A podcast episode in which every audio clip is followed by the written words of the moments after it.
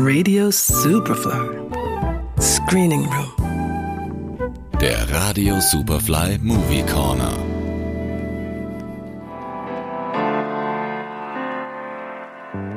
Filmfestival zu Corona-Zeiten. Die Biennale ist seit letztem Donnerstag in vollem bzw. etwas gebremstem Gange.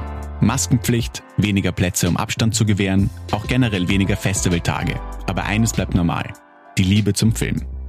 Filmliebhaber und Liebhaberinnen lassen sich von diesen Restriktionen nicht unterkriegen. Viele Vorstellungen sind ausverkauft und die Stimmung im Saal ist gewohnt angenehm.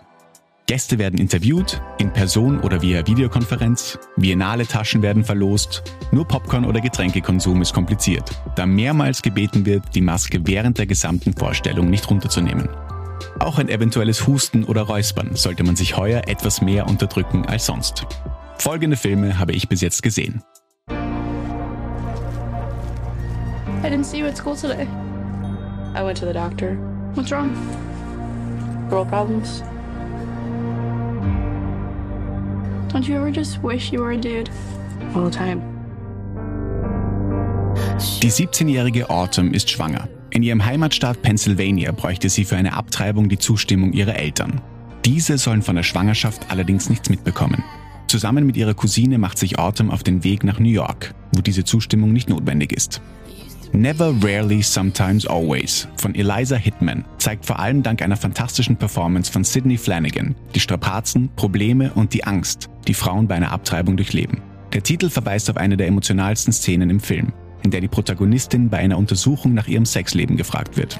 Sie soll entweder mit Never, Rarely, Sometimes oder Always antworten.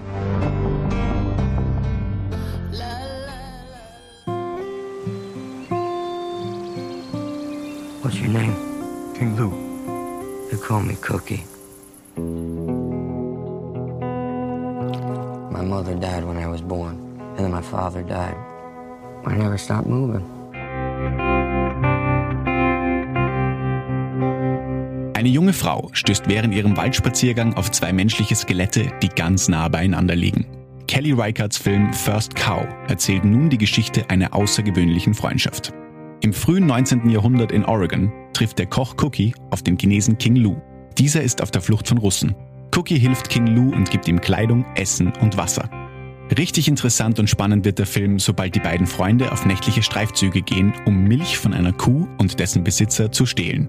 Mit Hilfe dieser Milch kann Cookie nun sein Ölgebäck backen, welches die beiden sehr erfolgreich am Markt verkaufen können. Unter anderem an den Besitzer der Kuh. Henblik på indsamling af evidens, ja. psykologiske og psykoretoriske følgevirkninger samt undersøgelse af forøget social og faglig ydeevne. Det er kun i arbejdstiden, vi drikker, ikke? What a life, what a night. Kommen wir nun zu meinem bisherigen Highlight der Biennale. Der dänische Film Druck von Thomas Winterberg. Im Englischen Another Round. Vier Lehrerfreunde beschließen, einer Theorie nachzugehen, dass Menschen mit zu wenig Alkoholgehalt im Blut auf die Welt kommen.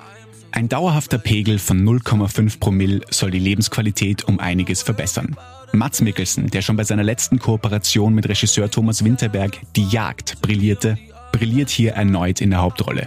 Wie zu erwarten bietet Druck alkoholische Exzesse, lustige Momente, aber auch Einblicke in dunkle Seiten des Alkoholkonsums. Prädikat absolut sehenswert.